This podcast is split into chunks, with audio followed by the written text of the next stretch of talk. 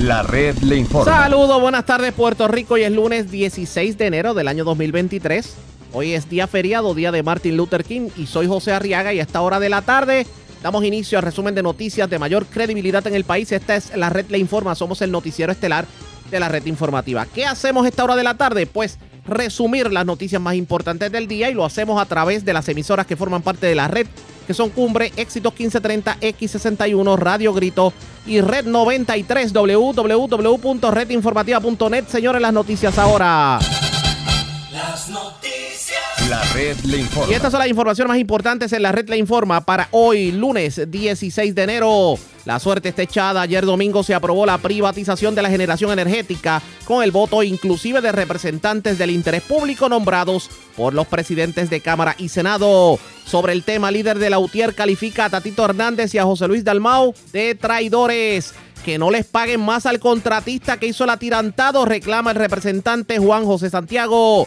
Hoy Grupo Provida se manifestó frente al Capitolio aprovechando el feriado de Luther King. Levantaron su reclamo en contra del aborto. Contralor Electoral archiva querella en contra del comité de Pedro Pierluisi y el grupo de acción política Salvemos a Puerto Rico. Investigación concluyó que no hay nada que evidencie alguna coordinación entre el comité de acción política y la campaña del primer ejecutivo. Tensión por protesta en la construcción que se está llevando a cabo en el antiguo muelle de azúcar en Aguadilla. Dos manifestantes fueron transportados al hospital con golpes y contusiones. Aquello acabó como la segunda del noveno. Un muerto y un herido en medio de balacera en estacionamiento de Galler en Mayagüez, mientras un muerto y un herido de bala frente al Banco Popular de Barceloneta y un hombre es ultimado a balazos en residencial Padre Rivera de Humacao. Se llevan más de 3 mil dólares en mercancía del supermercado a granel de Ibonito y 5 mil dólares del negocio Papo Huácaro de Dorado. Entraron a tubazos a personas que se disponían a sacar dinero del cajero frente a la Thermokin Arecibo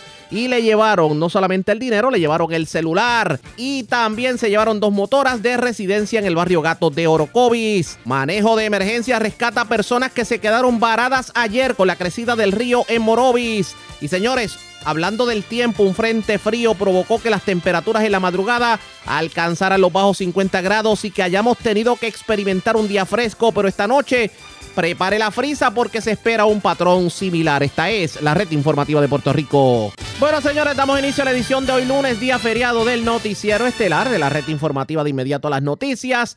Ayer domingo, la Junta de Directores de las Alianzas Público-Privadas aprobó por unanimidad el contrato para privatizar la generación de energía eléctrica. O sea que ya esta ley de caramelo, el que todo el sistema eléctrico de Puerto Rico sea manejado por una APP. Ya ustedes saben, y para el que no lo sepa, pues se lo recordamos, Luma Energy está manejando solamente la distribución y la facturación. Pero la generación todavía está en manos de la Autoridad de Energía Eléctrica, o sea, quienes manejan las plantas generatrices es precisamente la Autoridad de Energía Eléctrica. Pero con esta aprobación que se hizo ayer domingo, pues ahora los activos de generación de la autoridad pasan a manos del privatizador. Por lo menos informes de prensa establecen que la empresa escogida es un consorcio de nombre Genera PR, compuesto por las compañías NFR Energía, afiliada a New Fortress Energy, Peak Energy y Back and Beach. Es como un conglomerado de varias compañías que crearon este consorcio que se llama Genera PR. Sobre el particular, el director ejecutivo de la Autoridad para las Alianzas Público-Privadas, Fermín Fontanés, dijo que esta aprobación se dio luego de atender comentarios y solicitudes de todos los directores de, la, obviamente, la, de la autoridad, incluyendo los representantes del interés público. Tras una serie de reuniones en las cuales se discutieron los detalles del proyecto, se aclararon dudas de todos los directores y se atendieron sugerencias de los directores. Así las cosas, ya está ley de caramelo, el que también el sistema de generación de energía en el país caiga a manos privadas. Pero esto definitivamente ha, causado, bueno, ha provocado reacciones de todo tipo y uno de los que ha estado bien molesto es el representante Cheito Rivera Madera, quien dice que esta votación se hizo ayer domingo a escondidas, a espaldas del pueblo.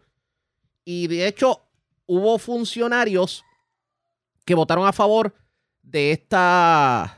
Eh, privatización sin consultar a la legislatura, porque para que ustedes sepan, dos de los representantes dentro de la Junta de Gobierno de, de la Autoridad para las Alianzas Público-Privadas fueron nombrados y representan a Cámara y Senado. Representante Cheito Rivera Madera, buenas tardes, bienvenido a la red informativa. Buenas tardes, Are. Buenas tardes a todo el público que lo escucha. Gracias por compartir con nosotros.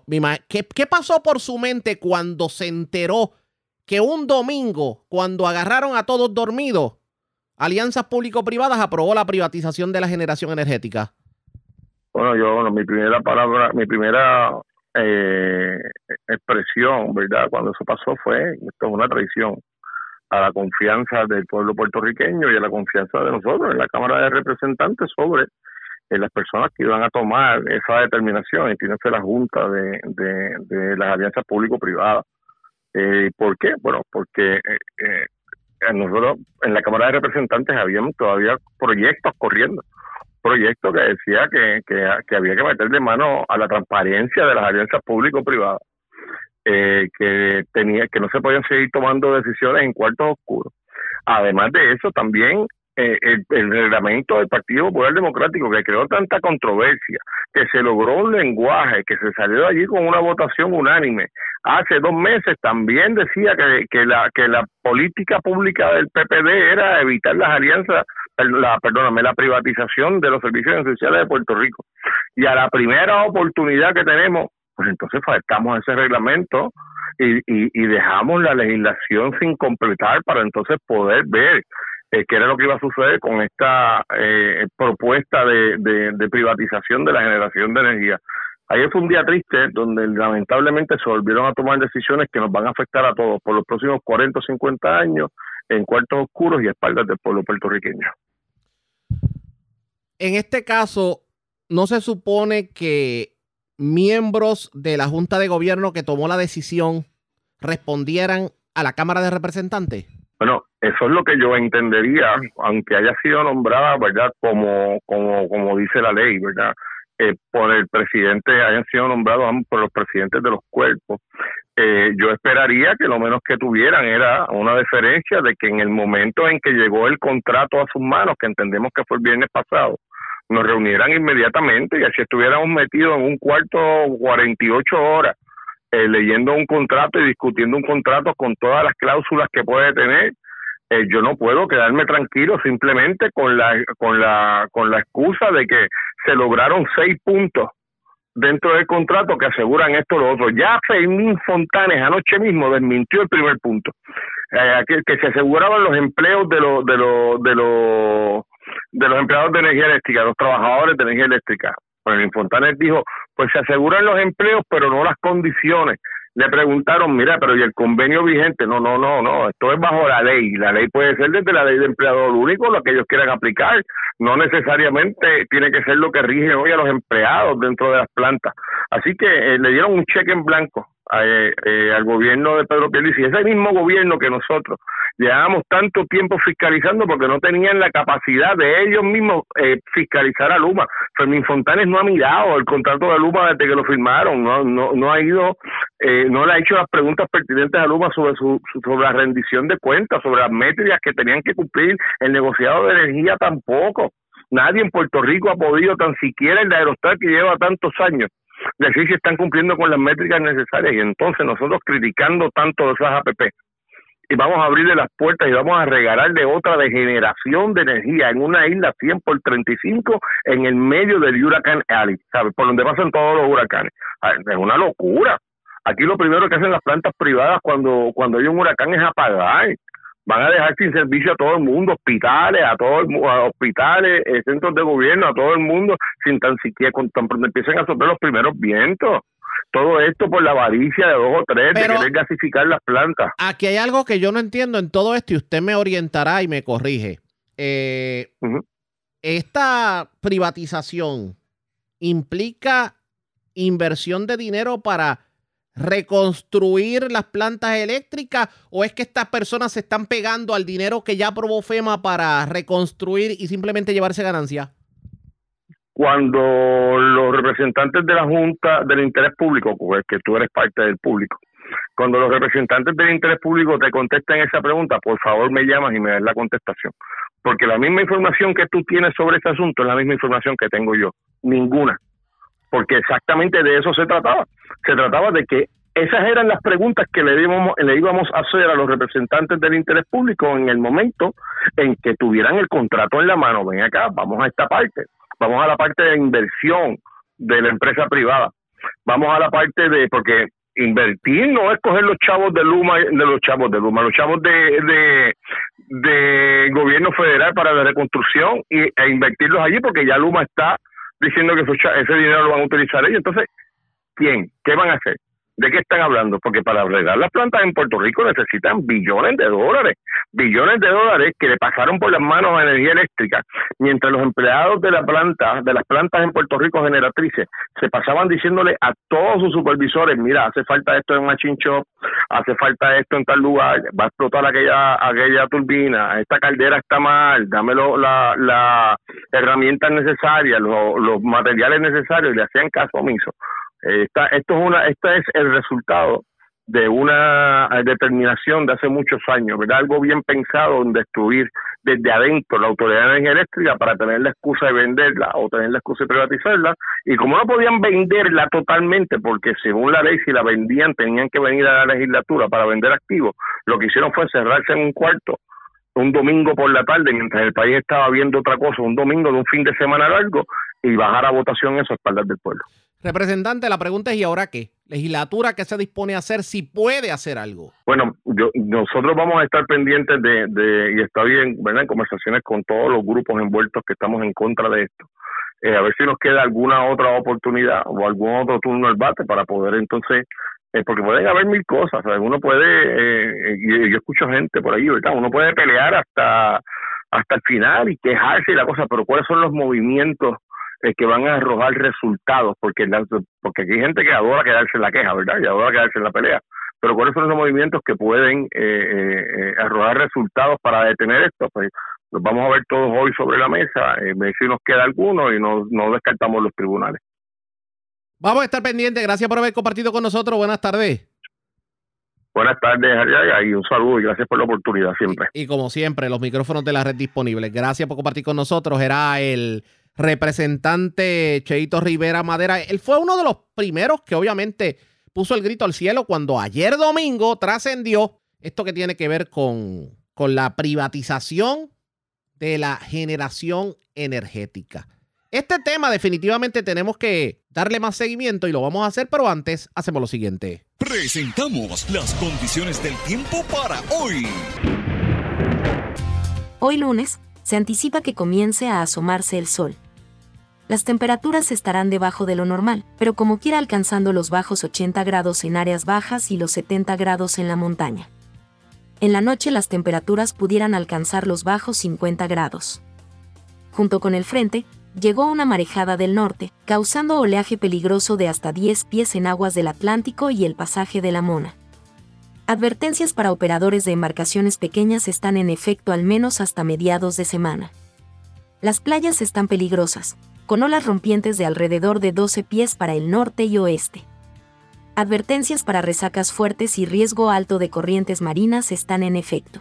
La red le informa. Señores, regresamos a la red le informa. Somos el noticiero estelar de la red informativa edición de hoy lunes, día feriado. Gracias por compartir con nosotros. Vamos a más reacciones sobre esto ocurrido en el día de ayer domingo el hecho de que se aprobó la privatización de la generación de energía en el país. Ya luego esta hora de la tarde con el presidente de la UTIER, Ángel Figueroa Jaramillo. Y no solamente por el hecho de que van a privatizar la generación, sino por el hecho de que Fermín Fontanes reconoce que no hay patrono sucesor, lo que significa es que todo lo negociado por la UTIER en las últimas décadas pasa a mejor vida. Saludos, buenas tardes, bienvenido a la red informativa. Buenas tardes, Arriaga, y buenas tardes a los que escuchan. Déjame aprovechar muchas bendiciones en este año 2023 eh, y mucha salud, ¿verdad? Para los retos que tenemos que tener. Y gracias, igual los mismos deseos para usted y los suyos. Hay cosas que uno no entiende con lo que ocurre en este país. Décadas de esfuerzo, de negociación colectiva, de logros para los empleados de la Autoridad de Energía Eléctrica y que hoy en la mañana luego de que se anunciara ayer domingo que se va a privatizar la generación de energía, escuchar hoy a un Fermín Fontanet decir que como no había patrono sucesor, el que venga no tiene que honrar todos esos logros que por décadas logró la UTIER para los empleados. Eh, esta es la primera de las aclaraciones de las mentiras, de las condiciones que estableció los presidentes legislativos en su carta indicando que había que había que respetar y garantizar los derechos laborales actuales. Precisamente. Y ya Fermín Fontane se le está riendo en la cara a los populares. Y dice que no. Diciéndole lo que nosotros le habíamos advertido, inclusive yo personalmente, en una conversación vía WhatsApp con el presidente de la Cámara, que fue la única que pude sostener después de varias, de múltiples gestiones, le advertí que la única forma de garantizar los derechos laborales actuales era con patrono sucesor, inclusive él se comprometió, está el texto ahí, de que la redacción de esa sección iba a ser discutida antes de ser aprobada, lo cual obviamente no hizo. Ya esa es la primera tomadura de pelo a los propios trabajadores que la están, le hicieron creer, le están haciendo creer que van a respetar los derechos actuales, lo cual no es correcto. Esto va a ser igualito que Luma, un contrato individual, cógelo, déjalo y estas son las condiciones, no son los derechos actuales. Al paso que vamos, lo perdimos todo. Porque si bien es cierto que ahora dice Fermín Fontanes eso, hay otra pregunta que también no queda aclarada. Este privatizador, ese consorcio que se habla, que de hecho se, se está alegando que genera PR el que viene, como parte del contrato dice que tiene que invertir en las plantas generatrices o es que se va a pegar de los millones de dólares que vienen de FEMA para, para arreglar las plantas generatrices y simplemente llevarse el dinero? Este contrato que fue avalado por los votos del interés público del presidente de la Cámara y del Senado, y precisamente en contra de su propio reglamento, el reglamento de su partido, que dice que no se privatizará ese servicio esencial este contrato es un contrato idéntico. Lo que va a hacer son cambios meramente cosméticos que el, al contrato de Luma. No va a haber, y lo, hoy Fermín Fontana lo dijo esta mañana en un medio, por cierto, no va a haber inversión privada, solamente, y lo dijo ayer también, déjame también señalarlo, lo que va a venir es operar lo que hay, y en la medida que vaya llegando energía renovable se va apagando lo que hay apagando me refiero a, apagar las plantas. Por lo tanto, va a haber un aumento del costo energético. ¿Por qué?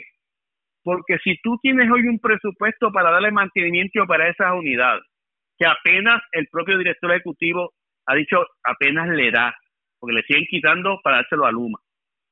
Y ahora le vas a pagar a un operador privado entre 80 y 100 millones por hacer lo mismo que tú tienes del mismo presupuesto, pues el presupuesto no va a dar para operar ni dar mantenimiento. Va a haber un aumento. Y la compañía General PR, no, ya eso lo sabemos, y General PR es una subsidiaria de una compañía que hay negocio en Puerto Rico que ha sido eh, ha tenido actuaciones ilegales que se llaman New Forces. ¿Y cuáles son las actuaciones ilegales? No lo digo yo. Esta es una sentencia de Boston y del Tribunal Federal Local, donde ordena a New Forces a cumplir con los, los procesos de permisología con FERC, que es la agencia federal que regula los terminales de gas, entre otras cosas, porque no cumplieron con ello y contuvieron un, terminal de gas sin cumplir con los permisos de FERC. Y lo segundo, esta compañía, que es resultado de José Ortiz, para que estemos, para que se acordarán de José Ortiz, pues este de los legados que nos dejó, el año pasado incumplió su contrato el no otorgar gas natural a Puerto Rico porque le salía mejor el negocio vendiendo el gas natural en otros países y pagando la penalidad en Puerto Rico y salían mejor. O sea, que no le importaba el contrato. Esa es la compañía que hoy la Junta de Control, la, perdón, la Junta de Directores de APP, y obviamente aquí no, aquí un elemento que no hemos mencionado, y ahora lo voy a mencionar, la Junta de Control Fiscal, porque eso es parte de lo que queda la Junta de Control Fiscal. Este, no han impuesto, pero todavía estamos a tiempo, aquí todavía esto no se ha acabado. Inclusive los trabajadores también tienen su, su gestión que podríamos hacer para evitar que esto llegue. Entonces, esto es meramente un trámite legal. Aquí no se ha acabado esto, se arriesga. Pero como lo detenemos, qué, ¿qué se puede hacer ahora para evitar que con la generación energética no cometamos el mismo error de Luma? Bueno, si los trabajadores deciden no pasar al operador privado, ya hay un grave problema para el operador privado y no, va a poder operar. Y se puede detener. Eso mismo se decía de Luma y mire lo que está pasando. Y, y ya vimos lo que pasó en los primeros años de Luma y todavía estamos viviendo ante esa falta de personas. Pero fíjate que aquí es distinto. Si se te, si se te apaga una planta, no es lo mismo que se te cae una línea. Oh, sí. Porque obviamente se paga una planta, se queda medio mundo sin luz. Oiga, y, por cierto, y por cierto, ¿qué pasará por la mente del actual director ejecutivo de la Autoridad de Energía Eléctrica? ¿Que le quitaron el kiosco? Ni idea. Yo creo que yo, yo no sé lo que, pero yo estaría sumamente molesto, frustrado, yo no diré la palabra, después que ha hecho un trabajo incomeable con los recursos limitados que tengan, para terminar dándoselo a otro y le pase lo mismo que a Luma. Fíjate, mira, vamos a ver cómo, cómo esa posición de director ejecutivo. Esa posición le pagaba al director ejecutivo de toda la autoridad, transmisión, distribución, toda la operación, generación, 250 mil dólares al año. Llega Stenby y le paga un millón de pesos por hacer la mitad. Y ahora me imagino que llegará a General, y es que llega, que pues repito, se puede detener y a su CEO le pagarán, bueno, el CEO de, de, por administrar solamente Ecoléstica, esa plantita, cobra casi 300 mil al año. Esto no pinta bien definitivamente. Aquí, quien aparte, aparte de, de ya nombres que usted ha mencionado, ¿quién usted entiende que traicionó al pueblo? Sin lugar a duda, a raíz de sus propias expresiones y de sus propios reglamentos, lo que han traicionado al pueblo son los presidentes legislativos. O más allá de lo que yo pueda sentir y la molestia que tengo, sus expresiones fueron públicas. El mismo Rafael Tatito Hernández le dijo al gobernador en noviembre, octubre del año pasado, que la única forma de, de darle aprobación al contrato de generación es que cancelar el contrato de Luma. Y eso no sucedió ayer. Lo segundo, que se, enmendará la ley 29 de APP. y lo segundo, que se enmendará la ley 29 de APP. Esto tampoco ocurrió ayer. Y el caso del presidente del Senado, fue más claro. Dijo que él entendía que no debe pasar la generación a la empresa privada porque la autoridad estaba haciendo, y él ha dicho públicamente, y, su propio reglamento del partido que él preside, dice que los servicios esenciales no se privatizarán con qué credibilidad y moral ahora este partido le va a hablar al país si su líder ha fallado hasta, su propio reglamento. No pinta bien definitivamente esta situación. A esto definitivamente tenemos que darle seguimiento. Agradezco el que haya compartido con nosotros. Buenas tardes. Como siempre, era Ángel Figueroa Jaramillo, el presidente de la, de la UTIER. ¿Qué tiene que decir el presidente del Senado y el presidente de la Cámara sobre lo ocurrido en el día de ayer? porque parecería que con lo ocurrido, pues, como que lo que prometieron no lo cumplieron. Claro, la gente se preguntará, ¿qué tiene que ver el presidente de la Cámara y el presidente del Senado con todo esto? Pues sencillo, quienes nombran a representantes del interés público en esa junta de directores que tomó la decisión ayer de privatizar, son nombrados a su vez por Cámara y por Senado. Se supone que respondan a la política pública tanto de Cámara como de Senado, algo que no ocurrió, porque esto fue avalado, como quien dice, casi por unanimidad, como por los miembros de la, de la Junta de Alianzas Público-Privadas.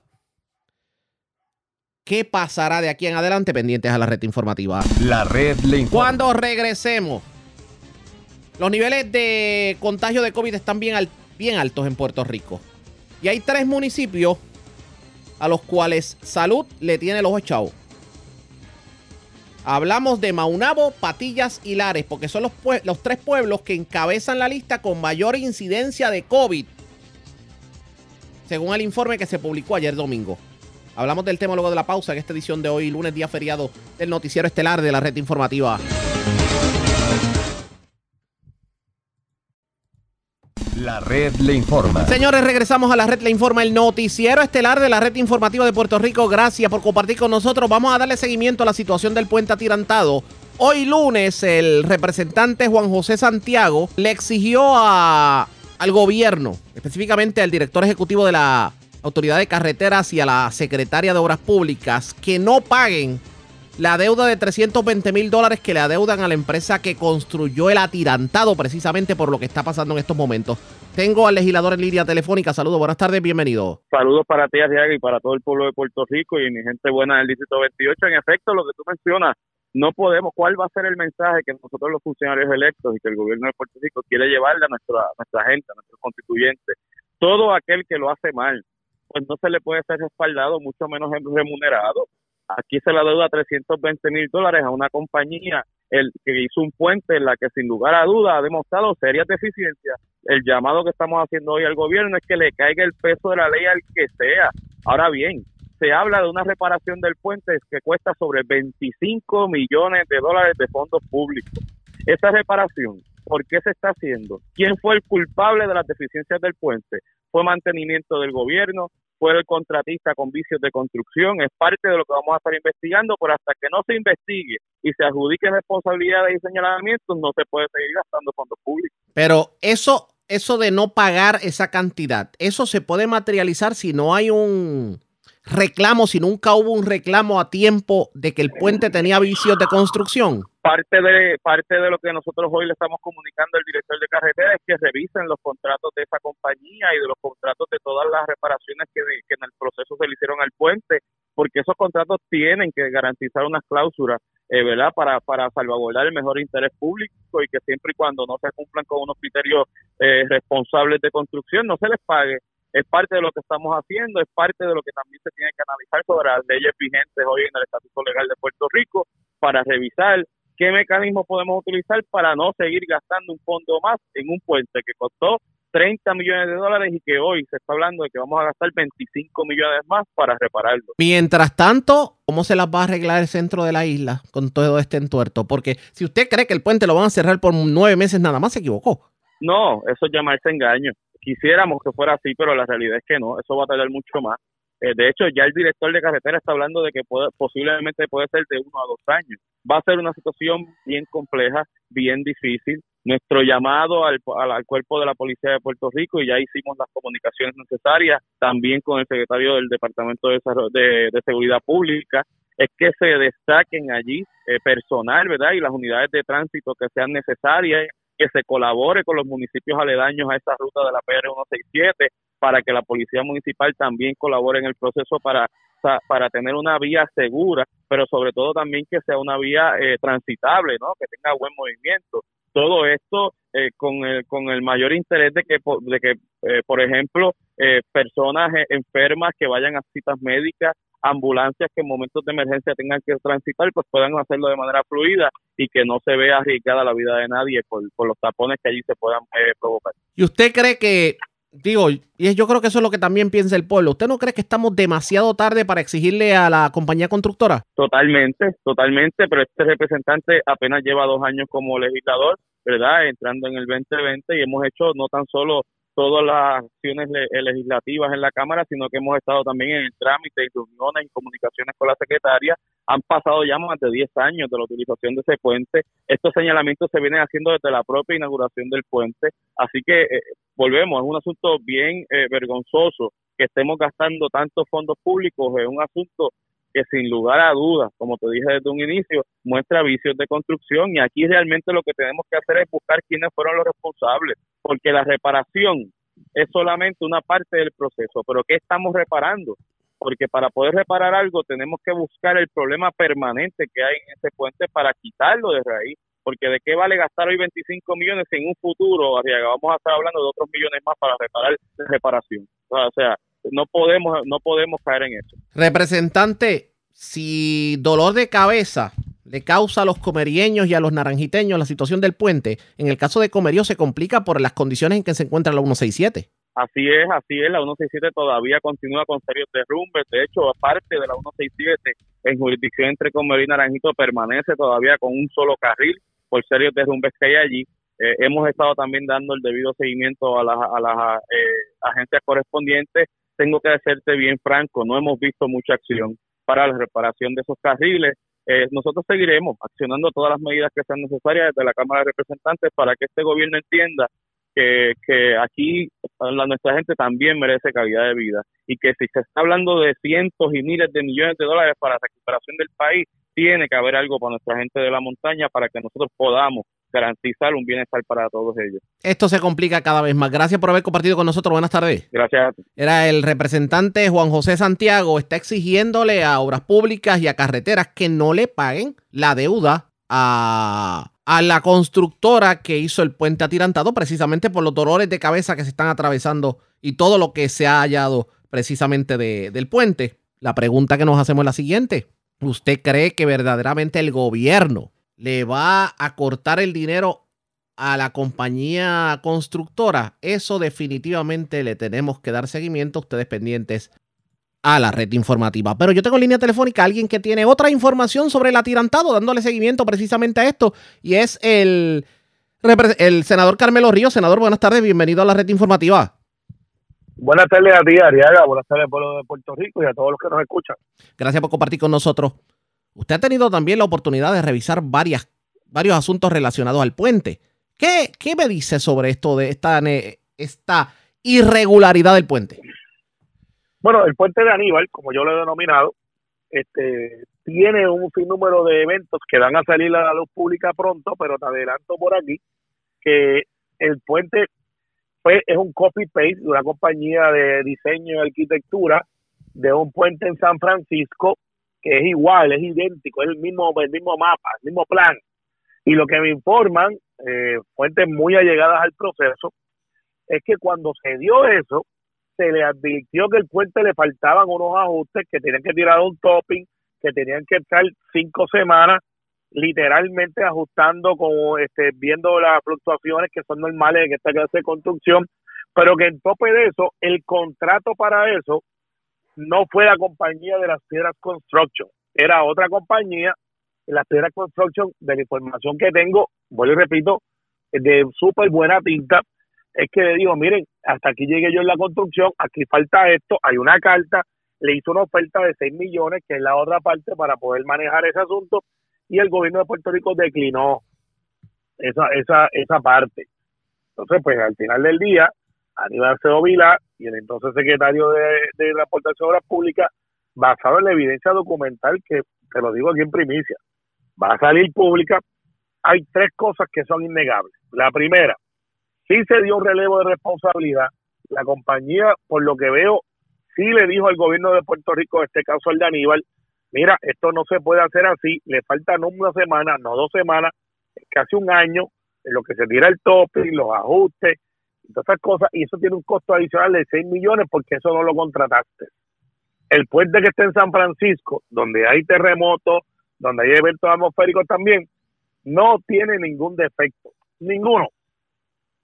¿Y por qué el de Puerto Rico entonces tiene ese defecto? Bueno, pues lo que te estoy diciendo es un proceso que se tenía que dar, que aquí no se dio, y que hay que ver quién dio la instrucción, pero no sería ilógico pensar que el gobernador en aquel momento iba a la elección o la reelección y bypassó todo eso, poniendo en riesgo la seguridad de cientos de miles de personas, incluyendo a mí, que hemos transitado ese puente en varias ocasiones. Esto pinta feo por lo que vemos. Eh, hace unos minutos hablábamos con, con el representante Juan José Santiago que le está pidiendo al gobierno que no le pague lo que le debe a las piedras construction. ¿Usted coincidiría con ese reclamo? es algo eh, se, me, parece que, me parece que la comunicación está un poquito difícil. Sí. Bueno, que me escucha ahora. Ahora sí. Bueno, este, él debe saber que cuando se da una policía siempre se vuelve un, un 10% para poder entonces literalmente asegurarse que la obra se completó, se inspeccionó. Por la antigüedad de este puente, parecería que ese 10% no está disponible, que es mucho, mucho menos. Así que si se le debe algo, primero la compañía si tiene un relevo, va a poder con éxito pedir que se le pague para lo que se contrató. el hecho va a ser quién responde por lo que no se contrató o si se contrató no se hizo, que son los ajustes del puente. Esto, pues quiere decir que esto es cuesta arriba. Bueno, para efectos de lo que está buscando la gente, yo creo que vamos a poder adjudicar quién fue el responsable con números, no con ataques políticos, con documentos, pero de decirle que las piedras construction va a poder responder por la información que tengo de que existe un waiver, que hubo un warning, que eso no le correspondía a la compañía, parecería que no hay causa de acción contra las piedras construction. Vamos a atender otro tema. Aprovecho que lo tengo en línea telefónica porque la noticia pasó por desapercibida, pero creo que hay que reseñarla y es lo que tiene que ver con la decisión que tomó el Contralor Electoral que archivó la querella en contra del Comité Amigos de Pedro Pierluisi y del PAC Salvemos a Puerto Rico porque se, decía que había un acuerdo entre las partes eh, de manera ilegal. ¿Qué me dice sobre esto? Bueno, que el Contralor Electoral, dos años más tarde, después de haber tomado declaraciones juradas, deposiciones y un sinnúmero de otros eventos que se dieron, una investigación federal donde se, se este asunto, la coordinación y que lo único que salió fue que algún miembro del PAC o el que administraba el PAC no reportó esos ingresos y parecería por su admisión de culpa que hizo eh, algo ilegal dentro del proceso federal de elecciones, no tiene ninguna coordinación ni ninguna violación de ley a las leyes electorales de parte del PNP, se lo incluyeron en, ese, en, esa ecuación, ni de parte del comité de amigos de Pedro Pierluisi, ni del propio gobernador. Fíjate que aquí nadie ha podido refutar de la oposición de que no están de acuerdo con lo que plantea el Contralor Electoral. Así que eh, ya es un capítulo cerrado, aunque algunos están todavía sangrando por la herida, eh, algunos que no prevalecieron en esa primaria, eh, que son miembros del PNP y que insisten en tratar de adelantar su odio, de tratar de adelantar su eh, quizá decepción de que su candidata no salió electa. Y pues tendrán que bregar con eso porque para efectos de Pedro Pierluisi, que es una persona honesta, quien conozco, no hay ninguna causa de acción, no hubo ninguna ilegalidad y mucho menos coordinación de una comité con otro. ¿Y qué hay de aquellos que trataron de insinuar que la campaña de Pierluisi estuvo, eh, digamos que eh, manipulada o, o, favorecida por otros sectores de manera ilegal? Bueno, quedan en el olvido porque no tienen sustancia, quedan este al descubierto de que posiblemente eran ataques políticos que se dan en los asuntos primaristas y quedan hasta un poco desacreditados, porque pues quizás sabían que esto era el, resultado, pero trataron de influenciar eh, lo que era lo que fue la voluntad del pueblo a su manera y no tuvieron éxito y eso pues los debe de tener bastante preocupados y frustrados. Gracias por haber compartido con nosotros. Buenas tardes. Cómo no, siempre un placer. Era el senador Carmelo Ríos, también secretario del Partido Nuevo Progresista. Eso último se dio el fin de semana. De hecho, esa noticia pasó por desapercibido. El Contralor Electoral archivó la querella contra el Comité Amigos de Pedro Pierluisi y el Comité de Acción Política Salvemos a Puerto Rico porque la investigación concluyó que no hay nada que evidencie alguna coordinación entre el Comité de Acción Política y la campaña del hoy gobernador. Hay que darle seguimiento a esto, pendientes a la red informativa la red le informa. Cuando regresemos las noticias del ámbito policíaco más importantes acontecidas, entre las que tenemos que destacar, se reportaron asesinatos en Barceloneta y en Mayagüez. El de Mayagüez fue en el estacionamiento de una gallera. Además, se llevaron unas motoras de una residencia en Orocovi. Eh, asaltaron a una persona que estaba tratando de sacar dinero de un cajero automático en Arecibo. Eh, otros, otros incidentes ocurridos en las últimas horas. Y también en la segunda hora de programación les resumimos lo ocurrido allá en el muelle de azúcar. Hubo una protesta, terminó como el Rosario de la Aurora. Es lo próximo, regresamos. La red le informa. Señores, regresamos a la red le informa. Somos el noticiero estelar de la red informativa de Puerto Rico. Gracias por compartir con nosotros. Vamos a noticias del ámbito policiaco. Comenzamos en la zona este de Puerto Rico. Una persona fue asesinada un hecho ocurrido ayer domingo por la noche frente a los edificios 14 y 4 del residencial Padre Rivera en Humacao. También continuó el hurto de catalíticos y se reportó otro caso en la zona este de Puerto Rico, específicamente en Las Piedras. La información la tiene Francisco Colón, oficial de prensa de la Policía de Humacao. Saludos, buenas tardes. Buenas tardes, Ariaga, y buenas tardes a todos los de escucha. Agentes adscritos a la División de del Cuerpo de Investigaciones Criminales de Humacao investigaron un asesinato ocurrido a las 7 de la noche de ayer, domingo, frente a los edificios 14 y 4 de Residencial Padre Rivera, en el pueblo de Humacao. Según se informó, se recibió una notificación a través del sistema de emergencia 911 sobre una persona herida de bala en el lugar y al personarse de la policía encontró el cuerpo baleado de José Soto Figueroa, de 47 años de edad y residente del pueblo de Humacao.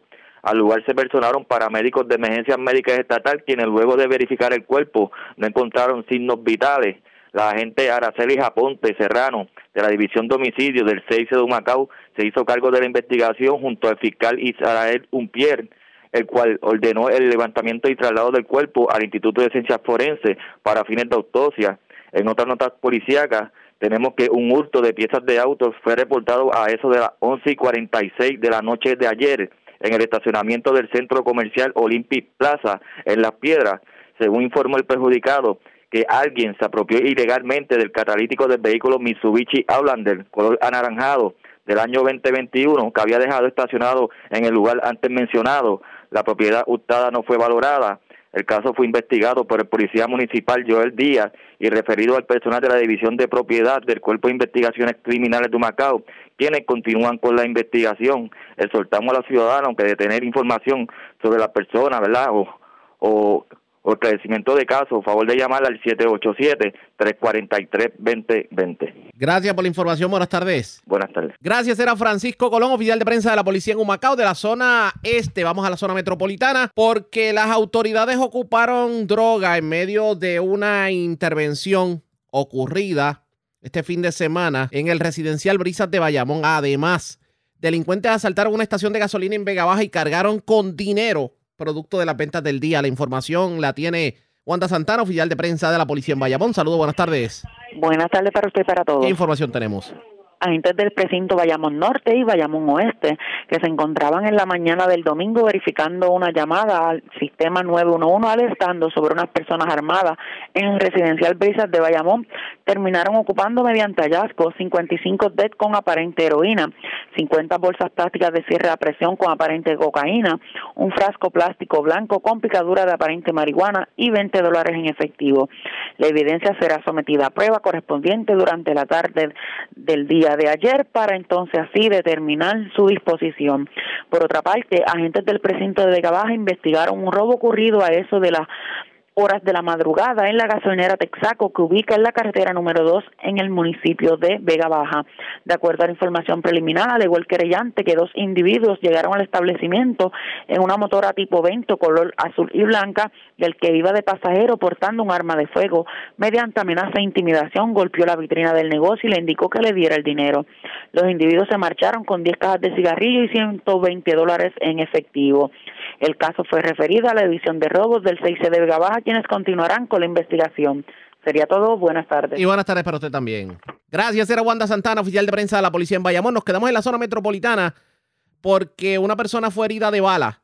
Un hecho ocurrido ayer frente al establecimiento Millennium de la calle Rincón en Río Piedras. Además, las autoridades en el día de hoy están radicando cargos criminales contra una persona aparentemente eh, iba a ser intervenida por eh, oficiales de la policía municipal esto en, en la carretera número 3 en Carolina por violación a la ley de tránsito, pero se le fue a la huida a los guardias e inclusive le disparó a los oficiales. La persecución comenzó en Carolina, culminó en Río Grande. La información la tiene Kenny Ojeda, oficial de prensa de la policía en el cuartel general. Saludos, buenas tardes. Buenas tardes para todos. Una agresión grave donde una persona resultó herido de bala fue reportada la madrugada de ayer por hechos ocurridos detrás de un establecimiento llamado Millennium, ubicado en la calle Rincón en Río Piedras. Según la información preliminar, la policía fue alertada a través del sistema Shopotter sobre disparos detectados en referido lugar. Posteriormente, una llamada desde una institución hospitalaria informó que un hombre herido de bala, identificado como Jonathan Dávila de 39 años y residente de San Juan, fue dejado en el centro de salud. El perjudicado fue atendido por el médico de turno y le diagnosticaron una herida de bala en la pierna izquierda. La condición de Dávila fue descrita como estable. El agente Esteban Ortiz, adscrito al 6 de San Juan, se hizo cargo de la investigación. Por otro lado, una intervención vehicular culminó con el arresto de dos personas la mañana de ayer en Río Grande, según información preliminar, mientras la policía municipal se disponía a realizar una intervención con el conductor de un vehículo Mitsubishi Montero de color claro por la violación a la ley 22 en la carretera PR3 de Carolina. Cuando este huyó del lugar, por tal razón, los policías comenzaron a dar seguimiento a dicho vehículo. Durante la persecución, el individuo se accidentó con un ciudadano y se bajó del auto apuntándole a uno de los policías, por lo que éste repele la agresión sin herir a alguna persona. En el transcurso del accidente sale expulsado un menor de cuatro años, el cual se encontraba en el interior de la Montero junto a una mujer que fue puesta bajo arresto en la escena. El menor fue llevado a una institución hospitalaria y su condición fue descrita como estable. Posteriormente, agentes del distrito de Río Grande, agentes del distrito de Canóvanas, en cooperación con policías municipales de Río Grande y Carolina, localizaron el hombre identificado como George Vega Ramos, de 26 años, por lo que fue puesto bajo arresto cerca de la urbanización Jardines de Río Grande. Los arrestados permanecen en el cuartel de la Policía Municipal de Carolina en espera de la posible erradicación de cargos correspondientes. Gracias por la información. Buenas tardes. Buenas tardes. Gracias, era Kenny Ojeda, oficial de prensa de la policía en el cuartel general de la zona metropolitana. Vamos al oeste de Puerto Rico porque, señores, una persona fue asesinada, otra resultó herida de bala. Esto en medio de una balacera que ocurrió anoche en el estacionamiento de la gallera La Candelaria en Mayagüez. También en Mayagüez Tremendo susto pasaron los eh, residentes, eh, bueno, las personas que vivían en, dos apartamentos en Mayagüez porque tirotearon los apartamentos. Afortunadamente los proyectiles no, no impactaron a persona alguna, solamente impactaron la estructura. Lorraine Mercado, oficial de prensa de la policía en Mayagüez, con detalles. Saludos, buenas tardes. Muy buenas tardes. Un hombre muerto y otro herido de bala fue el saldo de un incidente de violencia ocurrido a las 10 y 4 de la noche de ayer en la carretera 348, kilómetro 1.1 en la gallera La Candelaria. En Mayagüez, según se informó, las autoridades fueron alertadas a través del sistema de emergencias 911 sobre el hilo de, balas en el lugar. Al personarse los agentes de la policía encontraron en el área del estacionamiento del lugar a un hombre boca abajo en el suelo con varios impactos de bala, identificado como José Sánchez Sostre, de 41 años, residente de Las Marías, que le ocasionaron la muerte. Paramédicos del negociado del Cuerpo de Emergencias Médicas que llegaron al lugar informaron la ausencia de signos vitales. Relacionado a estos hechos, resultó herido otro hombre, identificado como José R. Rodríguez, de 42 años, residente en Mayagüez, quien fue alcanzado en su pierna derecha arriba de la rodilla con entrada sin salida. Él mismo fue atendido en un hospital de área y su condición fue descrita como estable. Al lugar se personaron los agentes Luis Montalvo Báez, adscrito a la División de Servicios Técnicos, y Nelson González Quiñones del 6 de Mayagüez, quien en unión a la fiscal, al fiscal Elmer Cuerdas, se hicieron cargo de la correspondiente investigación. Además tenemos una agresión, agentes adscritos al distrito de Mayagüez investigaron una agresión grave que fue reportada en horas de la mañana de ayer en la calle José Sanabria, en las residencias número 199 y 201 en Mayagüez, según alegan los residentes que escucharon unos disparos donde tres proyectiles impactaron una ventana de la residencia de la número 199 y otros dos proyectiles en la ventana y un cuarto del dormitorio de la residencia número 201. En este incidente nadie resultó herido. Se le dio conocimiento a la División de Servicios Técnicos y al CIC de Mayagüez para la correspondiente investigación. Sería todo por la tarde de hoy. Gracias por la información. Buenas tardes. Buenas tardes. Gracias, era Lorraine Mercado, oficial de prensa de la Policía en Mayagüez. De la zona oeste vamos a la zona central de Puerto Rico. Desconocidos escalaron el supermercado a granel que se encuentra al lado del tribunal de Aibonito y cargaron con más de 3 mil dólares en mercancía variada. La información la tiene Huidalis Rivera Luna, oficial de prensa de la Policía en Aibonito. Saludos, buenas tardes. Saludos, buenas tardes. Un escalamiento se reportó en hora de la tarde de ayer en el supermercado Granel que ubica en la urbanización Reparto Robles, calle Turquesa 100, en el pueblo de Bonito. Según informó el querellante Clemente Vega, que alguien forzó la reja de la puerta posterior del supermercado, logrando acceso al interior de donde se apropiaron ilegalmente de mercancía miscelánea. La propiedad hurtada fue valorada en tres mil dólares y el caso se refiere a la división de propiedad luego personas desaparecidas del Cuerpo de Investigaciones Criminales se y Bonito para que se haga cargo de la investigación correspondiente. Buenas tardes. Y buenas tardes para usted también.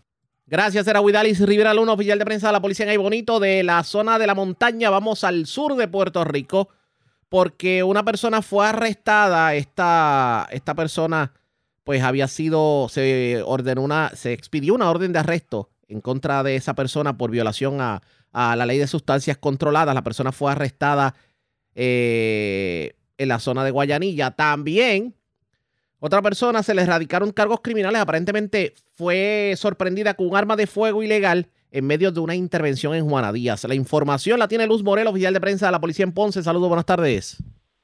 Sí, muy buenas tardes a todos. En horas de la tarde de ayer fueron, fue, se fue diligenciada una orden de arresto que existía contra José Torres Irizarry de 47 años. La misma había sido expedida en el Tribunal de Ponce con una fianza ascendente de 20 mil por violación al artículo 401 de sustancias controladas.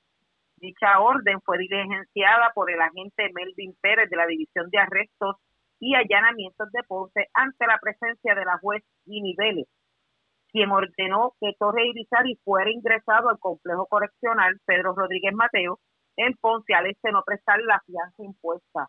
El arresto fue efectuado en horas de la noche del 14 de enero por el agente Roberto Gómez, adscrito al cuartel, al cuartel del distrito de Guayanilla.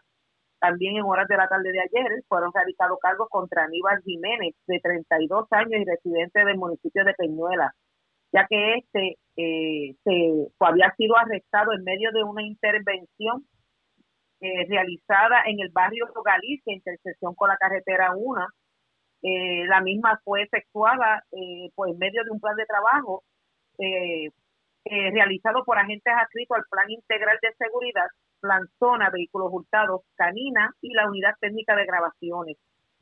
Este, al hombre se le ocupó en medio de dicha intervención una pistola Glock modelo 17 calibre 9 milímetros, dos cargadores y un total de 17 munición en cada uno de estos. Además se ocupó el vehículo de, de motor GNC modelo Safari del año 91. Eh, relacionado a este caso, se consultó con la fiscal Charlie Rosa, quien ordenó la erradicación de los cargos antes mencionados. Jiménez Rodríguez fue llevado ante la presencia de la juez Ginny Vélez, quien luego de evaluar las pruebas determinó causa por los artículos 6.05 y 622 e impuso una fianza total de cuatro mil, la cual fue prestada. Eso es lo que tenemos al momento. Gracias por la información. Buenas tardes.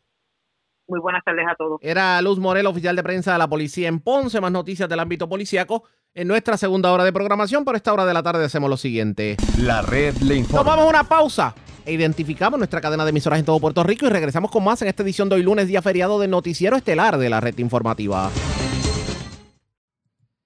La red le informa. Señores, iniciamos nuestra segunda hora de programación. El resumen de noticias de mayor credibilidad en el país es la red le informa. Somos el noticiero estelar de la red informativa. A esta hora de la tarde vamos a continuar pasando revistas sobre lo más importante acontecido y lo hacemos a través de las emisoras que forman parte de la red que son Cumbre, Éxitos 1530, X61, Radio Grito y Red 93, www.redinformativa.net. Señores, las noticias ahora.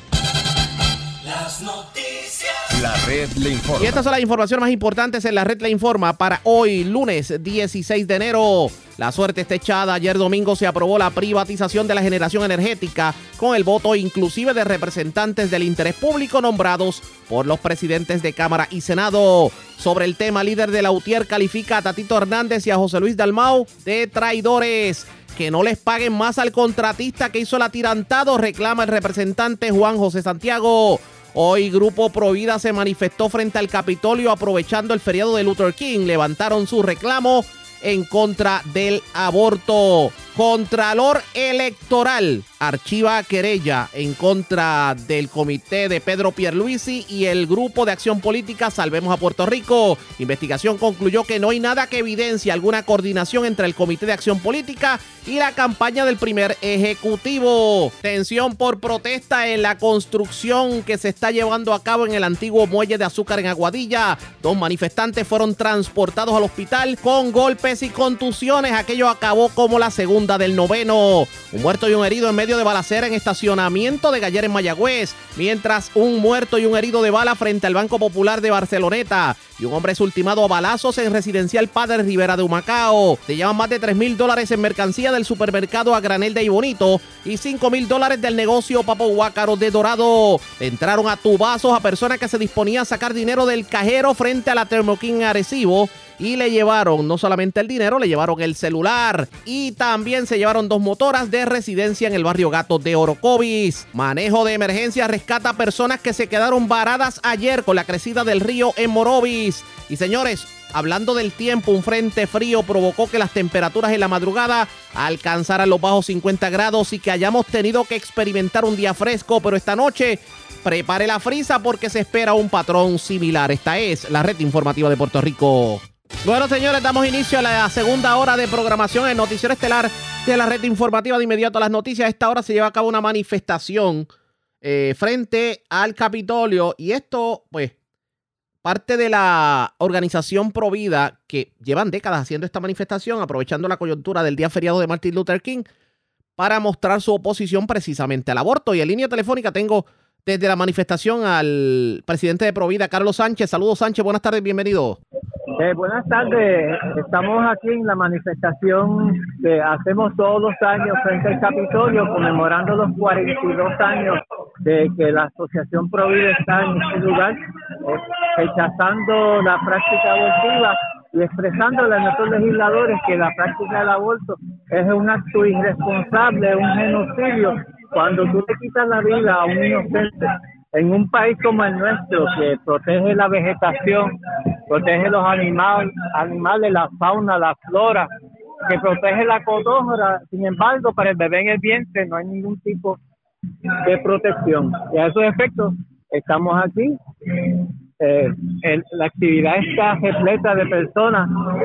La actividad ha sido un éxito y lo importante de esta actividad es que Estamos haciendo un señalamiento al representante y presidente de la Cámara, el Rafael Taquito Hernández, estudiando los actos del 15 de noviembre cuando cogió los cuatro proyectos pro vida que eran necesarios para proteger los bebés en sus primeras etapas, cogió y los destruyó a los cuatro proyectos.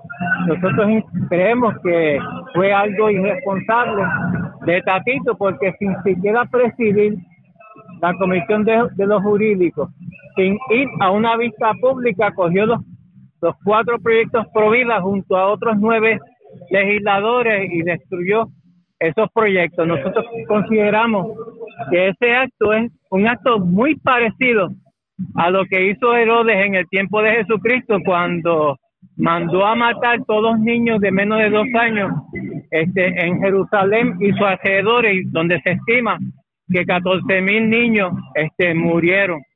Eh, gracias a Dios, este, Jesús eh, lo trasladaron a Egipto y pudo sobrevivir y estuvo allí hasta que Herodes murió. Y creemos que eh, Tatito usurpó los poderes que le brinda la Constitución a ir por encima a, los estamos aquí en, Victoria y creemos que será un éxito esta actividad y que ya los medios están aquí y esperamos que sea todo un éxito en el día de hoy. Gracias por compartir con nosotros. De hecho, le damos espacio porque obviamente está en, en su apogeo la manifestación. Era Carlos Sánchez de Provida. Todos los años realizan este tipo de manifestaciones, obviamente en contra del aborto, aprovechando la coyuntura del día feriado de Martin Luther King. Este año no fue la excepción y de hecho estuvo bien concurrida la actividad, tomando en consideración las personas que no apoyan el aborto. A esta manifestación le vamos a dar seguimiento, ustedes pendientes a la red informativa. Cambiamos de tema. Como le habíamos adelantado, el gobernador está fuera del país. Da la casualidad que ayer se tomó la decisión de privatizar la generación energética y darle el contrato a un solo eh, postor en medio de la, de la subasta. Y el gobernador se fue para España y va a estar en la madre tierra toda esta semana. La pregunta es, ¿a qué va el gobernador para, para España? Pues sepa usted que el primer ejecutivo salió ayer domingo para España. Regresa a Puerto Rico el próximo 22 de enero y mientras el secretario de Estado Omar Marrero fungirá como gobernador interino. Pierre Luis va a formar parte de la delegación de Puerto Rico que participará en la Feria Internacional de Turismo en España, el FITUR. Y estamos hablando de un grupo que lo componen Discover Puerto Rico, el Distrito de Convenciones, Rones de Puerto Rico, entre, entre otros destinos.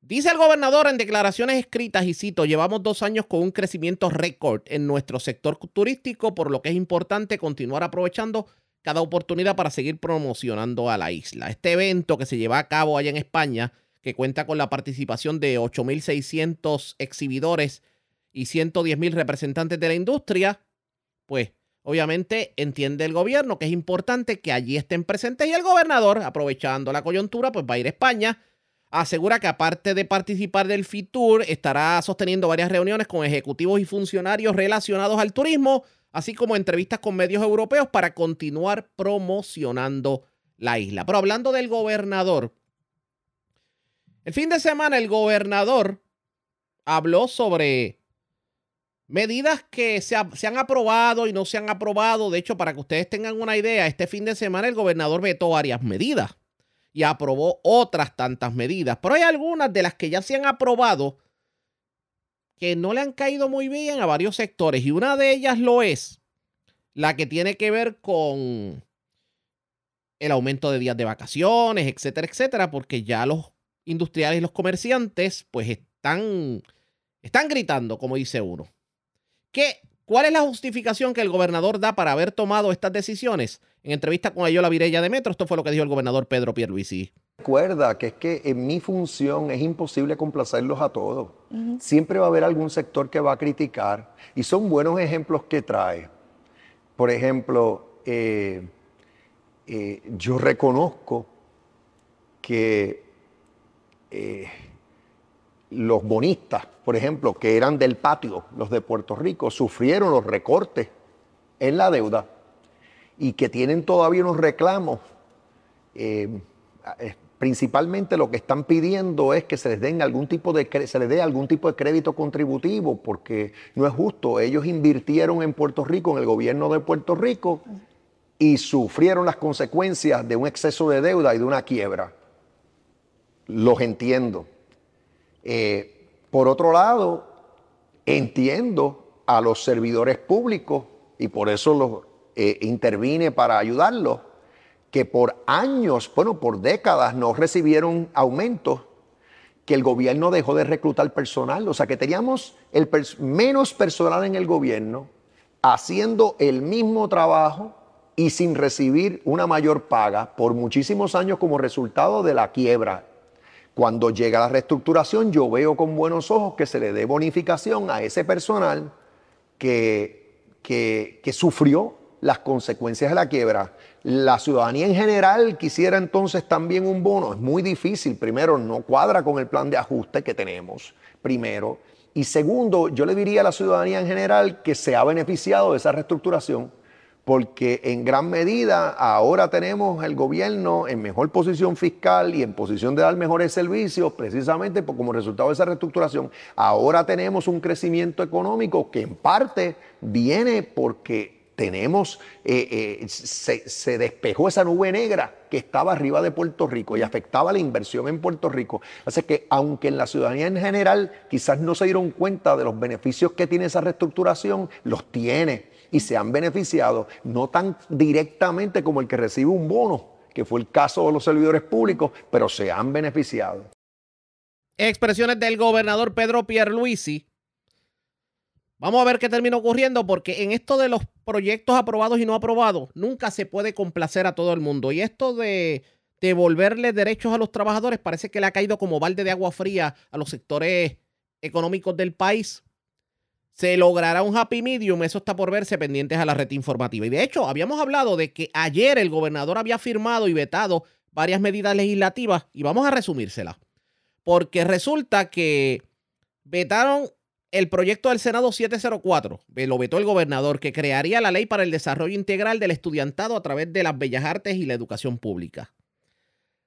Eh, también el proyecto 446 que buscaba enmendar el código municipal para reconocer la legitimación activa de los municipios para comparecer en procesos administrativos o judiciales como representantes de las comunidades.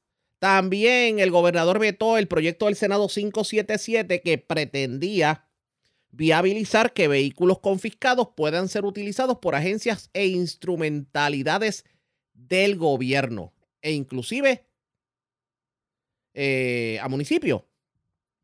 Y también se vetó el proyecto 337 del Senado que permitía que, que especialistas de planillas pudieran darle algún reconocimiento para poder hacer trabajo tal y como lo pudiera hacer un CPA.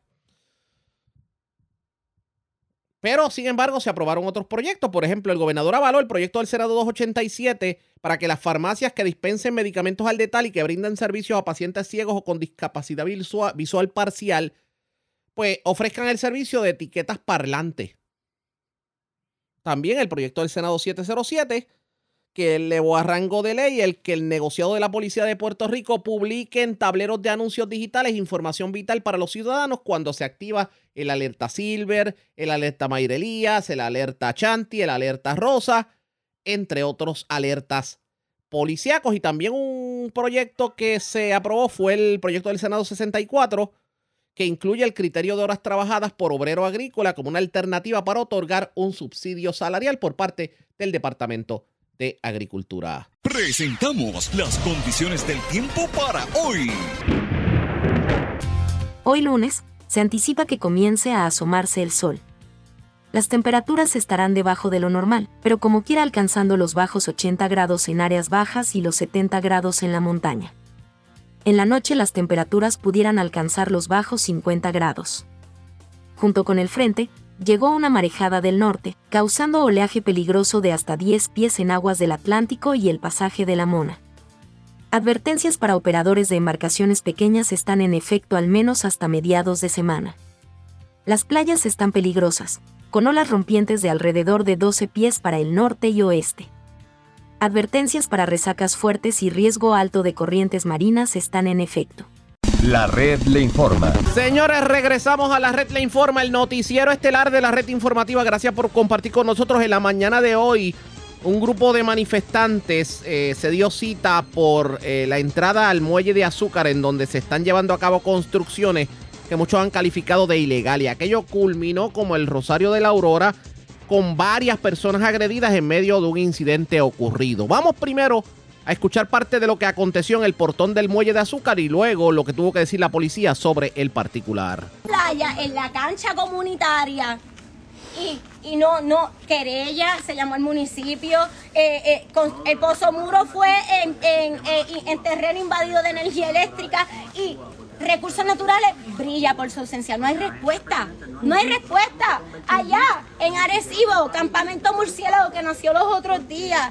Mira, una reconstrucción de, de ese, los permisos que utilizaron para construir la propiedad en inicio estaban mal. Y ni siquiera los tenían puestos. y continuaban y continúan construyendo al sol de eh, hoy allí. Sol y playa, como, no, como en Sol y playa, ¿qué, como, ¿qué pasó ahí? Todavía estamos esperando la sesión de títulos. ¿Sabe? Todo el mundo sabe que se llevó a cabo el deslinde y que lo, y quedó en evidencia con data empírica, porque la ciencia es irrefutable de que lo que estaban haciendo era un crimen ambiental, que le estaban robando tu playa, que le estaban robando, robando la casa a un montón de animales desde el 2021 hasta el 2022. Y la, mayor prueba de eso fue la, el anidaje de Careyes que, eh, que estuvo ahí desobando, que estuvo ahí eclosionando y tú lo viste, todos lo vimos en las redes, todos lo vimos, esto está pasando aquí ahora y todos lo estamos viendo. Eso fue parte de lo que dijo una de las manifestantes. Lo cierto es que hubo un incidente violento en donde dos personas resultaron lesionadas y de hecho eh, hubo palabras soeces y todo lo que usted se puede imaginar. Eh, el líder ambientalista Eliezer Molina, que de hecho estuvo allí, se llevó un ojo hinchado, habló sobre lo ocurrido. Vamos a escuchar parte de lo que dijo. Como todos pueden ver, hoy el pueblo se levantó dispuesto a terminar con el abuso y el crimen ambiental en Aguadilla.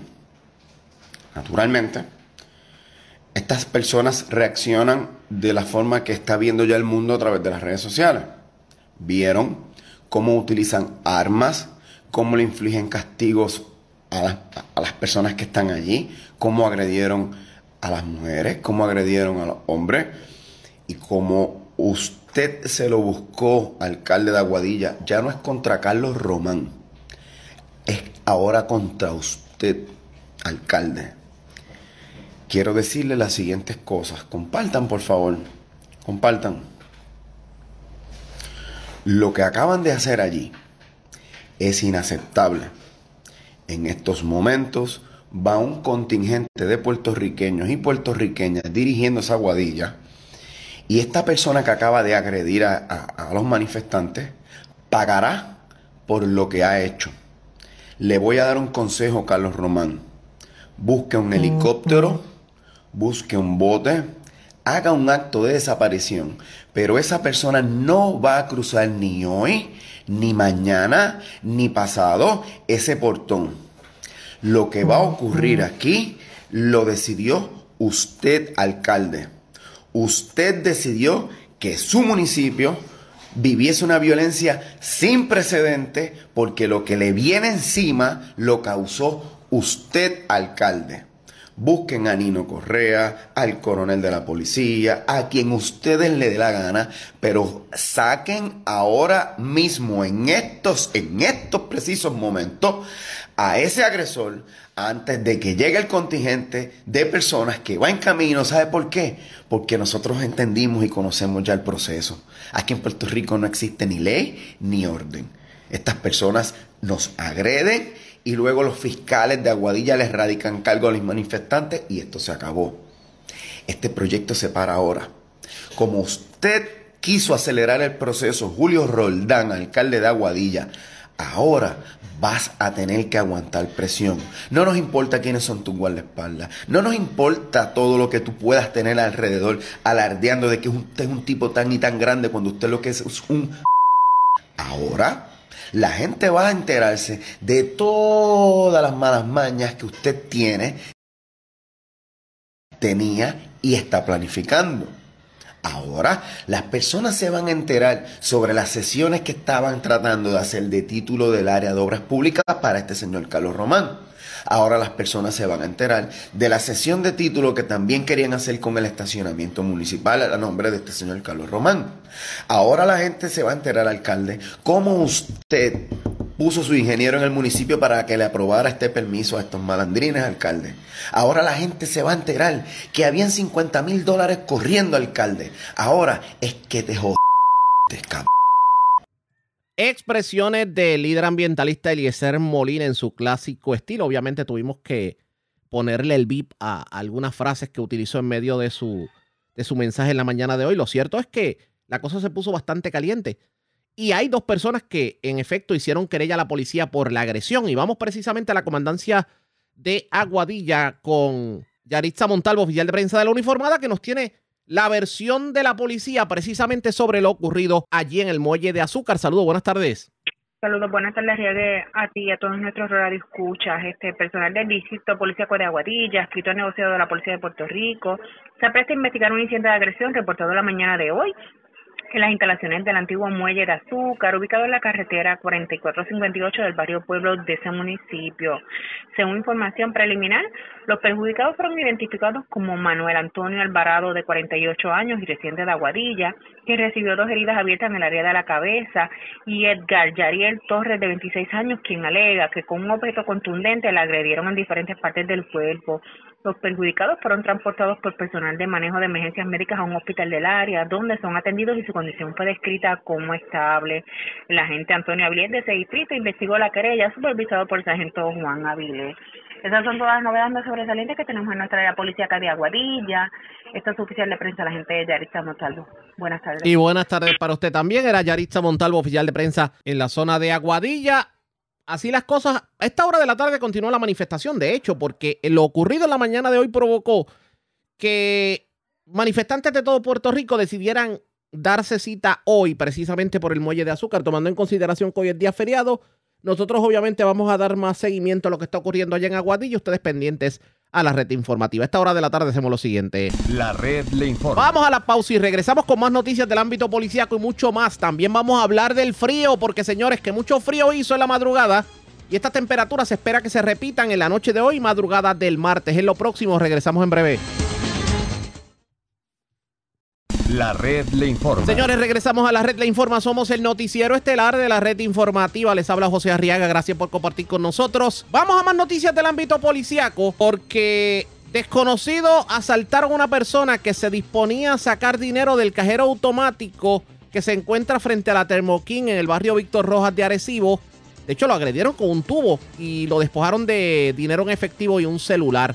Además, tenemos más información sobre un incidente ocurrido este fin de semana frente al Banco Popular de Barceloneta. Una persona murió, otra resultó herida en medio de una balacera. Mayra Ortiz, oficial de prensa de la Policía en Arecibo, con detalles. Saludos, buenas tardes. Buenas tardes. ¿Qué información tenemos? En horas de la mañana de ayer se reportó un robo en el cajero automático, el cual ubica frente a la Termoquín en el barrio Víctor Roja, en el pueblo de Arecibo. Según informa el querellante, que en el lugar antes mencionado, dos individuos lo agredieron con un objeto contundente, tubo, y lo despojaron de 60 dólares en efectivo y de su celular marca Samsung valorado en 400 dólares. Marchándose del lugar, investiga el agente Batista del precinto 107 de Arecibo y continúa con la investigación los agentes de la División de Delitos contra la Propiedad del Cuerpo de Investigaciones Criminales del área de Arecibo.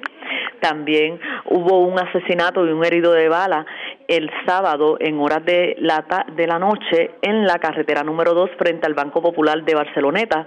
De acuerdo con la investigación preliminar, la policía se personó al lugar donde encontró un hombre identificado como José Carlos Ruiz Rodríguez de 36 años, resultó con múltiples heridas de bala y falleció en el acto y su hermano Carlos José Ruiz Rodríguez, de 33 años, resultó herido y fue transportado a una institución hospitalaria del área de Manatí.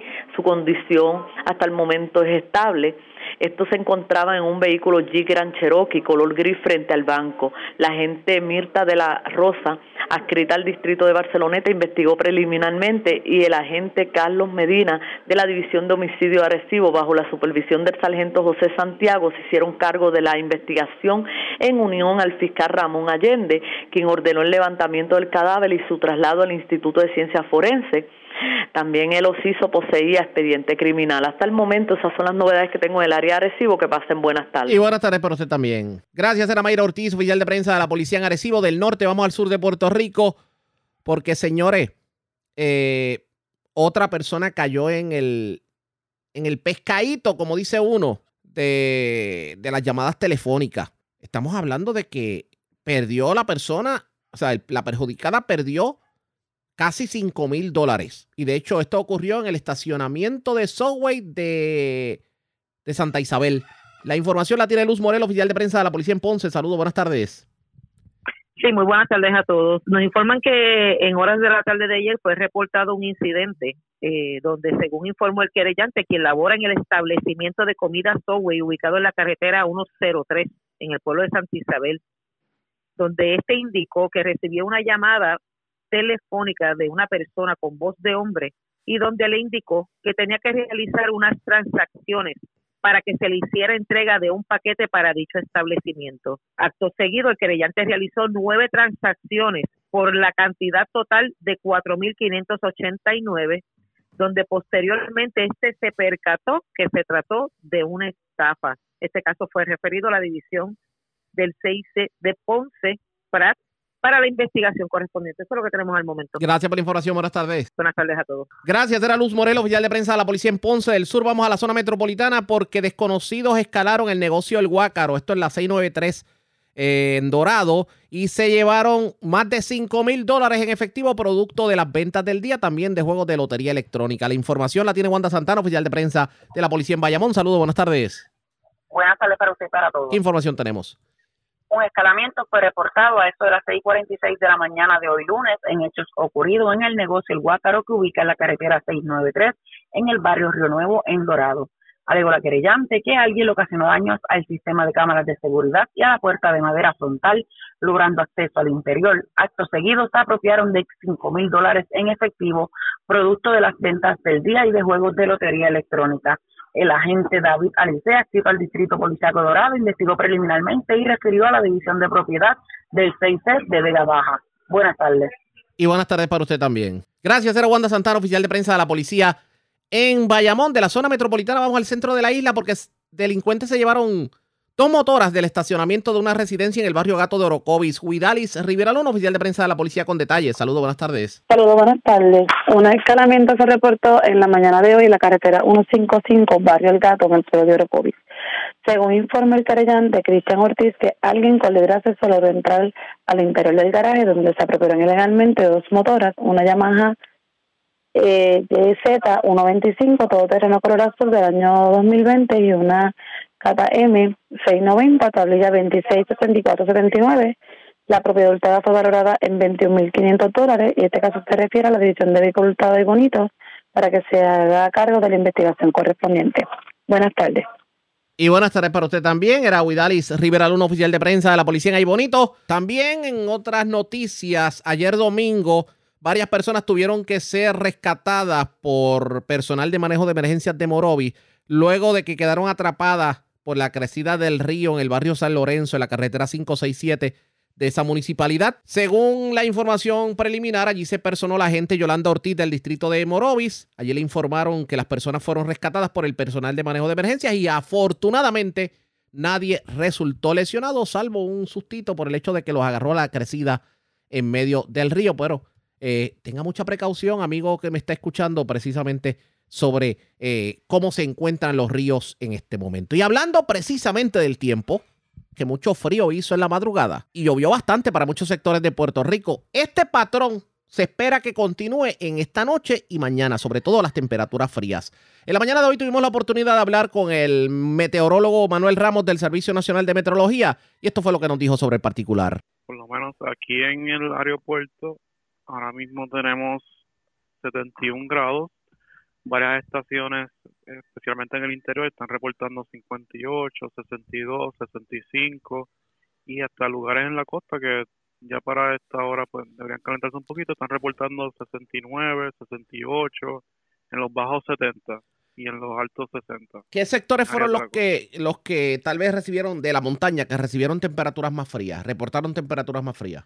Sí, por lo menos ahora una estación en Utuado está reportando 58.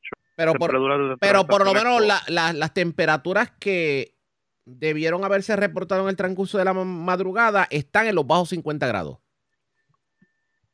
Sí, exacto. ¿Y esto se debe a qué? Esto pues fue ese frente frío que pasó durante el día de ayer, nada, atrás de, por eso es que se llaman frente frío, porque atrás de ellos pues viene ese aire más fresco con vientos del norte en nuestro caso ahora mismo. Estas eh, temperaturas frías deberían, ah, frescas por decirlo así, deberían continuar ah, por lo menos hoy y mañana. Esperamos ah, que las temperaturas máximas, por decirlo así, solamente lleguen a los bajos 80 en las áreas costeras. O sea que estamos hablando de días bastante frescos y sobre todo temperaturas bastante frías en la noche y madrugada. Exacto. Sí en cuanto a la lluvia se refiere, porque sí se ha reportado bastante lluvia para muchos sectores de Puerto Rico, es parte del Frente Frío. Sí, esa, todos esos aguaceros que pasaron ayer fueron parte de este Frente Frío, como mencionaba usted. Ah, Incluye lo, de esta madrugada, me imagino. Sí, exacto, esta madrugada ah, con esa lluvia, ¿verdad? Ya para horas tarde de la madrugada o temprano en la mañana, esas lloviznas que se mantuvieron afectando, pues también eran parte de ese frente que fue pasando. Ah, ya para, por lo menos a esta hora ayer, ese frente estaba en el pasaje de la, de la Mona y fue moviéndose durante todo el día a través de la isla y también causando el desarrollo de varios aguaceros y, y tronadas. O sea, pero ya por esta semana, por lo menos hoy y mañana, sí vamos a continuar con este patrón de clima.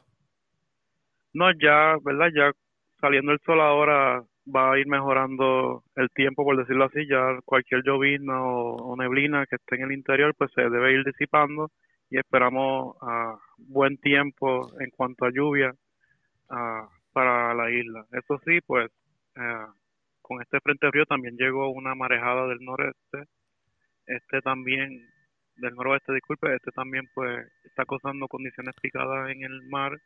Tenemos una advertencia para operadores de embarcaciones pequeñas para las áreas del Atlántico y el pasaje de la Mona.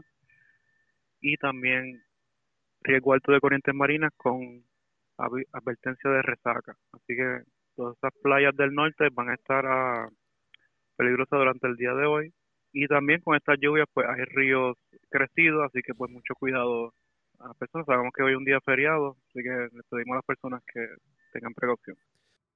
Así las cosas, si le toca salir a la calle, llévese el paraguas y el abrigo, porque ambos puede ser que los tenga que utilizar. La red le informa. A la pausa, regresamos a la parte final de Noticiero Estelar de la red informativa. La red le informa. Bueno, señores, regresamos esta vez a la parte final del noticiero estelar de la red informativa de Puerto Rico. ¿Cómo está Estados Unidos? ¿Cómo está el mundo a esta hora de la tarde? Vamos a la voz de América. Nos tienen un resumen completo sobre lo más importante acontecido en el ámbito nacional e internacional. La crisis de los migrantes en la frontera sur de Estados Unidos alcanza a varias ciudades del país debido a la decisión de los gobernadores de Texas, Arizona y Florida de enviarlos a bordo de buses e incluso de vuelos directos hacia ciudades como Nueva York, Chicago y otras para que sus gobiernos locales atiendan sus necesidades debido a la saturación de los lugares próximos a la frontera. El alcalde de Nueva York, el demócrata Eric Adams, visitó el domingo la ciudad fronteriza de El Paso y declaró que no hay lugar en Nueva York para autobuses llenos de migrantes que se envían a la ciudad más poblada de Estados Unidos y también criticó a la administración del presidente Joe Biden diciendo que ahora es el momento de que el gobierno nacional haga su trabajo.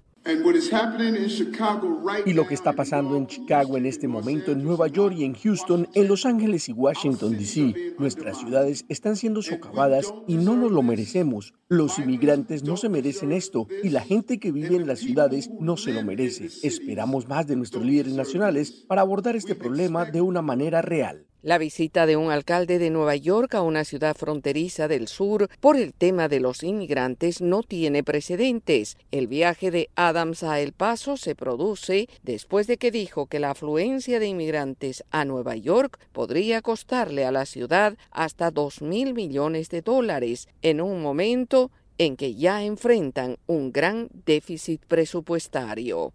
En otra información, los republicanos abordan una agenda ambiciosa en la legislatura 118, un Congreso que estará en funciones por dos años del gobierno del presidente Joe Biden y son varios los retos inmediatos que deberán ser atendidos, entre los que destaca la seguridad fronteriza, el techo de la deuda y las investigaciones sobre la administración Biden. La política de inmigración del actual gobierno también será objeto de escrutinio, como lo anticipó el representante por Tennessee, Mark Green, presidente del Comité de Seguridad Nacional. Si me estuvieras preguntando cuáles son mis objetivos principales, ya sabes, es asegurar esa frontera, es asegurar nuestra frontera cibernética, dijo. Por otra parte, muchos republicanos se oponen a restablecer el techo de la deuda de la nación, una postura que podría tener consecuencias globales si la clasificación crediticia de Estados Unidos se ve afectada. Con la inflación aún alta en Estados Unidos, algunos demócratas como la representante por Connecticut, Rosa de Lauro, han advertido contra los recortes de gastos del gobierno. Estos recortes de gastos perjudican a las familias, las comunidades en todo Estados Unidos que ya están luchando contra la inflación y el costo de vida. Los republicanos también han lanzado múltiples comités de investigación y se espera que el presidente Joe Biden y su familia sean objeto de algunas de ellas, incluso en relación con sus transacciones financieras, a pesar de las objeciones de los demócratas. Vale la pena mencionar que esta será una legislatura complicada debido a que cualquier legislación aprobada en la Cámara de Representantes de mayoría republicana tendrá que ser aprobada en el Senado estadounidense de mayoría demócrata. Y precisamente uno de los temas en agenda del Congreso es la polémica que rodea al presidente Joe Biden y a la Casa Blanca por la investigación abierta por el Departamento de Justicia al mantener documentos clasificados del periodo vicepresidencial del mandatario. Jorge Agobián en este reporte. La mayoría republicana en la Cámara de Representantes se prepara para buscar respuestas más allá de la investigación independiente que realiza un fiscal especial asignado por el Departamento de Justicia. De hecho, el titular de esa cartera fue llamado a comparecer ante la Comisión de Inteligencia el próximo 26 de enero.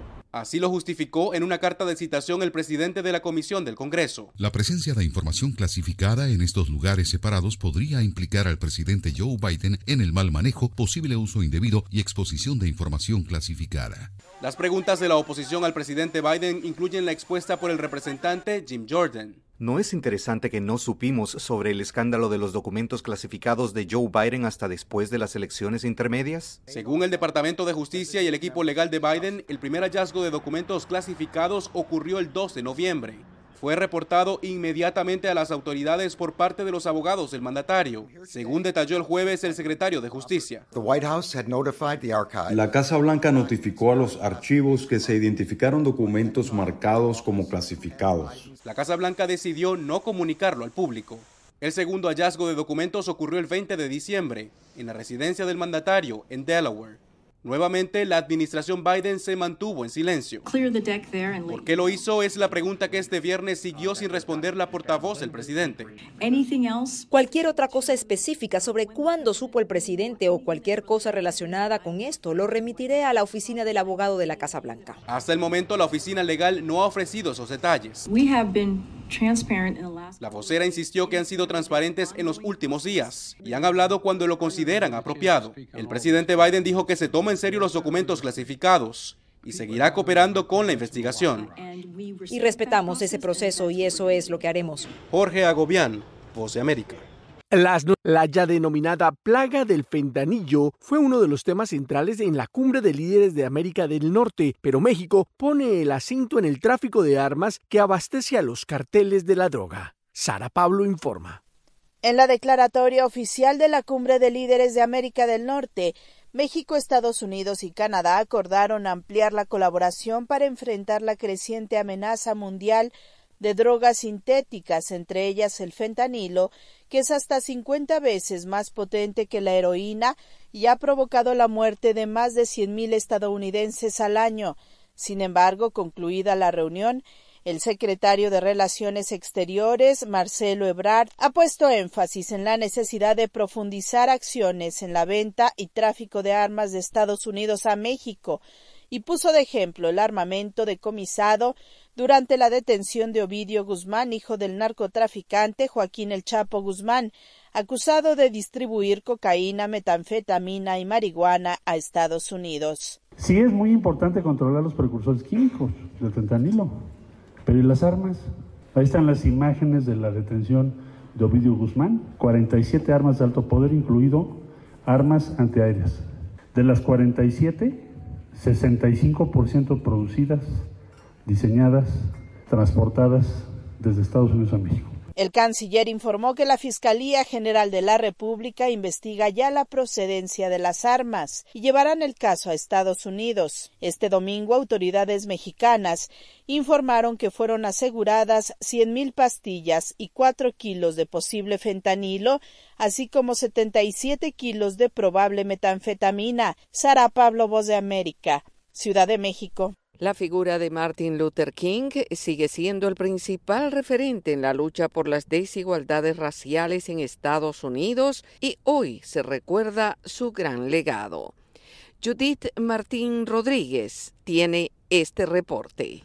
Hoy se conmemora en Estados Unidos la encomiable labor de Martin Luther King Jr., cuyo activismo contra el racismo cambió la realidad de todo un país en el que a mediados del siglo XX todavía existían leyes que restringían los derechos y las libertades de los afroestadounidenses. Como sucede todos los años, el tercer lunes de enero está dedicado a honrar la memoria del líder de los derechos civiles y es un feriado federal. Las protestas pacíficas de Martin Luther King Jr. en contra de la segregación racial marcaron un antes y un después en Estados Unidos y en la actualidad su figura continúa siendo un referente en la lucha por la igualdad. Su legado infunde aliento a las generaciones actuales y en los últimos años está más presente que nunca cuando el debate sobre el racismo se ha reavivado en la sociedad estadounidense. El famoso discurso Tengo un sueño que el reverendo pronunció a los pies del monumento de Abraham Lincoln en la ciudad de Washington, D.C., supuso uno de los mayores alegatos a la libertad.